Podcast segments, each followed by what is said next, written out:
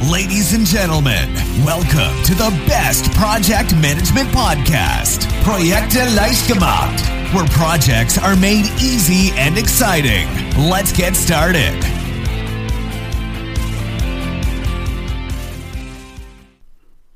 Hallo, hier ist Andrea vom Projekte leicht gemacht Podcast und heute habe ich ein sehr wichtiges Thema für dich, nämlich es geht um Delegieren. Konkret, warum, wann und an wen das Einmaleins des Delegierens. Ja, dass Delegieren wichtig ist, das gab es ja schon in der letzten Episode. Da war das Thema, warum es vielen so schwer fällt, Aufgaben abzugeben und eben zu delegieren. Und heute machen wir es ein bisschen konstruktiver und schauen einfach, ja, warum solltest du delegieren, wann auch, in welchen Situationen und an wen. Denn eins ist ja klar, je weniger Arbeit du hast, desto besser ist es ja auch oder? Also du kannst dich viel mehr auf das konzentrieren, was deine Aufgabe ist, nämlich dein Projekt zu steuern, zu managen und musst vielleicht weniger Dinge selbst tun. Und das ist eine wichtige Sache. Wir schauen uns jetzt also in dieser Episode genau an, welche Vorteile es hat, Aufgaben abzugeben und welche Aufgaben du am besten an wen delegieren solltest. So, steigen wir direkt ein. Warum solltest du delegieren? Es gibt sieben Gründe und die gehe ich jetzt einfach sehr simpel und schlicht durch. Ähm, erster Grund, es spart natürlich Zeit. Es spart Zeit, Leuten etwas zu erklären, die Umsetzung zu überwachen und dann auch noch das Ergebnis zu kontrollieren. Geht es denn nicht schneller, die Sache einfach mal selbst in die Hand zu nehmen? Ja, genau, das hatten wir in der letzten Episode. Kurzfristig spart das vielleicht Zeit, wenn man alles selbst macht, aber langfristig nicht. Ne? Willst du denn immer so arbeiten? Bestimmt nicht. Es ist auf jeden Fall so, auf lange Sicht lohnt sich der Aufwand, den du investierst. Sobald deine Leute im Projekt nämlich alleine laufen können, dann hast du wieder mehr Zeit für deine eigentliche Aufgabe, nämlich dein Projekt zu steuern. Also denk nicht immer kurzfristig, sondern schaue langfristig, an welchen Stellen es sich lohnt, auch mal diese Einarbeitung zu investieren. Zweiter Grund, warum solltest du delegieren? Es kann die Qualität erhöhen. Vielleicht bist du ja noch immer der Meinung, dass du alle Aufgaben am besten selbst erledigen kannst, aber das kannst du gar nicht ganz sicher wissen.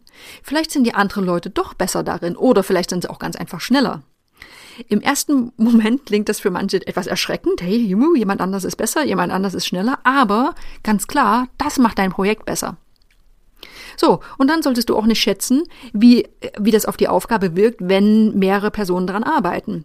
Ne, mehrere Personen sind mit der Aufgabe vertraut, du redest mit deinem Team darüber, Mitarbeiter tauschen sich auch untereinander aus und das kann zu neuen Impulsen führen und dann dazu, dass die Aufgabe nicht nur ebenso gut erledigt wird wie von dir selbst, sondern vielleicht sogar besser, einfach weil mehrere Personen beteiligt sind. Ja, und das geht auch, passt gut zum dritten Punkt, warum Delegieren so positiv ist. Gemeinsam könnt ihr nämlich mehr erreichen. Hier geht es nicht um Qualität, sondern um Quantität. Ne, zwei Leute schaffen einfach mehr als einer und drei Leute schaffen mehr als zwei. Sicherlich, das ist dann nicht immer, zwei Leute schaffen gleich doppelt so viel und drei, drei, äh, dreimal so viel. Da geht ein bisschen Zeit für Koordination drauf, logisch. Aber es wird trotzdem mehr Arbeit erledigt, wenn du Aufgaben delegierst und mehrere Leute parallel an ihnen arbeiten können. Logisch. So, vierter Grund. Warum solltest du delegieren? Du entwickelst dein Team weiter. Und zwar einzeln, als einzelnen Mitarbeiter und auch als Ganzes. Denn was passiert denn, wenn du Aufgaben an deine Mitarbeiter übergibst? Erstens, sie werden mit neuen Tätigkeiten vertraut. Zweitens, sie lernen fachlich hinzu. Drittens, sie lernen Verantwortung zu übernehmen. Und viertens, sie lernen selbst das Delegieren. Und das klingt doch mal echt gut. Wenn du jetzt deine Aufgaben nie abgibst, also nicht delegierst, dann nimmst du deinen Mitarbeitern große Chancen, sich selbst auch weiterzuentwickeln. So, das war jetzt auf den Einzelnen bezogen, aber jetzt schauen wir mal auf das ganze Team. Das gesamte Team profitiert nämlich vom Delegieren. Wenn nämlich jetzt nicht mehr nur der allmächtige Projektmanager die Hand auf jede klitzekleine Aufgabe hat, dann müssen nämlich plötzlich auch mal Selbstlösungen gefunden werden. Und dann zeigt sich, und das ist oft erstaunlich, wie viel Kreativität und Eigeninitiative in so einem Team drin steckt, wenn man es dann machen lässt. So, fünfter Grund, warum Delegieren so positiv ist. Du beweist Vertrauen. Ne, stell dir vor, ein Mitarbeiter bekommt eine neue Aufgabe übergeben und die ist in dieser Form für ihn neu. So, vielleicht ist auch dieses Teammitglied sogar noch neu im Team. So, jetzt versetz dich mal in die Lage dieses Mitarbeiters. Ist es dann nicht ein gutes Gefühl, wenn man die Verantwortung für eine Aufgabe übergeben bekommt? Dann würdest du doch an dessen Stelle vielleicht auch spüren, hey, hier ist jemand, der mir das zutraut. So, und diese Tatsache, dass du deinen Leuten eine Aufgabe anvertraust, das kann denen einen echten Kick verschaffen und den solltest du auch wirklich nutzen. Das wirkt nämlich motivierend. So, sechster Grund. Warum ist Delegieren so positiv? Du gibst einfach ein gutes Vorbild ab. Ne? Jeder, nicht jeder ist direkt Projektmanager. Ne? Viel häufiger sind es ja Mitarbeiter, die haben zuvor als Fachexperten gearbeitet im inhaltlichen Bereich und werden dann sozusagen zum Projektmanager gemacht. Und deine Teammitglieder, die können also die Projektmanager von morgen sein. Und da wäre es doch echt toll, wenn sie sich von dir was abschauen könnten. Also lebe vor, wie erfolgreiches Delegieren funktioniert und damit erhöhst du dann auch die Wahrscheinlichkeit, dass es später deinen Leuten ebenso gut gelingt. Jo, dann kommen wir zum siebten und letzten Punkt. Warum ist Delegieren so positiv? Ja, ich hatte es vorhin schon mal angedeutet, das motiviert natürlich. Zumindest dann, wenn es richtig angewendet wird. Also es geht natürlich nicht darum, die gesamte Arbeit auf einen Schlag von deinem Schreibtisch auf den nächsten zu platzieren, um dann pünktlich zum Beispiel ja ins Fitnessstudio zu verschwinden. Und ja, dann würdest du einen frustrierten Mitarbeiter überfordert zurücklassen. Das ist nicht Sinn der Sache. Aber du kannst natürlich schlau delegieren.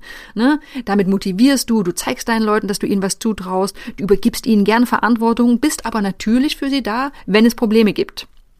Also gib ihnen dann Ziele vor und sorge dafür, dass sie erreicht werden und das kann einen enormen Motivationsschub bei jedem Mitarbeiter verursachen. So, das waren die sieben Gründe, warum du delegieren solltest. Ich fasse nochmal zusammen. Erstens, es spart Zeit. Zweitens, es kann die Qualität erhöhen, es arbeiten einfach mehr Leute dran. Drittens, gemeinsam könnt ihr auch quantitativ mehr erreichen. Viertens, du entwickelst dein Team weiter, einzelne Mitarbeiter, aber auch das gesamte Team. Fünftens, du beweist Vertrauen. Sechstens, du gibst, gibst ein gutes Vorbild ab für die Projektmanager von morgen.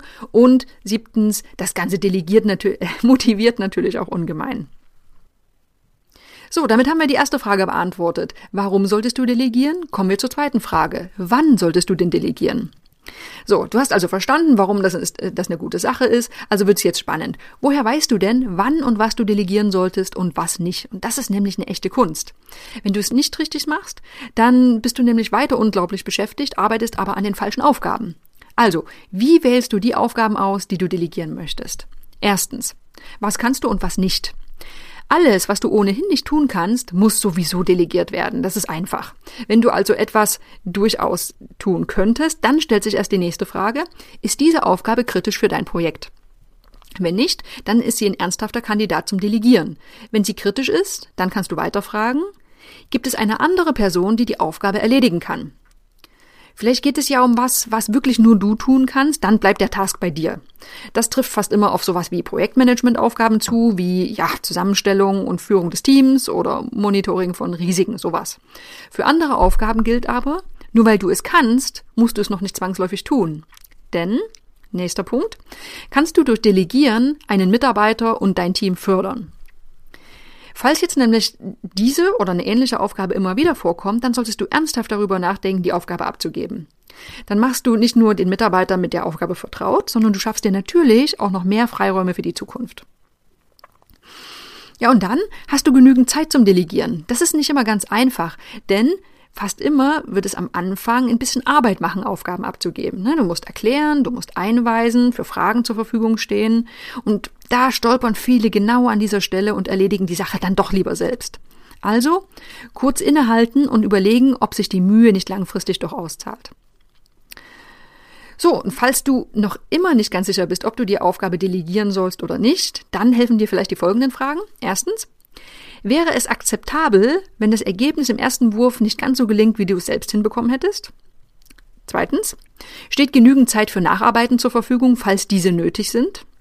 Drittens, wie schlimm ist es, wenn der Mitarbeiter die Aufgabe nicht in der vorgesehenen Zeit erledigen kann? Und viertens, welche Nebeneffekte auf andere Aufgaben könnte es geben, wenn die delegierte Aufgabe misslingt? Also das ist so ein bisschen immer, ne, wir, wir nehmen den Worst Case an. Also was ist, wenn es nicht gelingt, ist es dann wirklich so schlimm? Und das kann oft zeigen, welche Aufgaben sehr problemlos delegiert werden können. Also da spielt auch eine ganze Menge Bauchgefühl und Erfahrung mit. Also Pi mal Daumenregel, gib die Aufgabe im Zweifelsfall ab und denn dein Schreibtisch, der füllt sich auch von alleine wieder. So, da haben wir's. So, wir hatten also das Warum du delegieren solltest und wann du delegieren solltest. Jetzt gehen wir nochmal drauf ein, an wen du delegieren solltest. So. Also die Frage, was du delegierst und wer mit der Aufgabe dann betraut wird, das geht ja oftmals Hand in Hand. Aber trotzdem gibt es noch ein paar Anregungen, wie du die beste Person für eine bestimmte Aufgabe findest. Erstens, Schau nochmal genauer auf dein Team. Ne, du solltest genau die Stärken, Schwächen und Vorlieben kennen und du solltest auch gut einschätzen können, wer für die Aufgabe am besten geeignet ist. Zweitens, im Zweifelsfall, dann wärst du die Person, die die Aufgabe am besten erledigen kann und nicht unbedingt die, die gerade am wenigsten zu tun hat. Drittens, Achtung, das bedeutet natürlich nicht, dass nur die High-Performer immer mit mehr Arbeit beglückt werden sollten. Ne? Also schau natürlich auch auf die Auslastung und achte darauf, dass du die richtige Balance findest. Und vielleicht lohnt sich ja an einer bestimmten Stelle auch mal jemanden, der noch nicht so gut ist bei einer Aufgabe, ähm, einzuarbeiten, damit er zukünftig eben mehr Verantwortung übernehmen kann. Ja, und das ist genau der vierte Punkt nochmal. Denk in die Zukunft. Also eine Person mag jetzt noch nicht perfekt für die Erledigung einer Aufgabe geeignet sein, aber vielleicht kannst du sie ja langfristig aufbauen, sie unterstützen und fördern. Und das ist dann was Gutes, sowohl für dein Projekt als auch für den Mitarbeiter selbst. So, jetzt bist du hoffentlich motiviert, viele deiner Aufgaben abzugeben an dein Team, mehr Verantwortung abzugeben und auch zu vertrauen, dass das Ganze schon funktionieren wird. Klar, das hat natürlich mit Arbeit zu tun, das wird auch nicht immer gleich klappen, aber langfristig ist es sowohl für dich gut, für das Projekt gut und auch für die Mitarbeiter gut.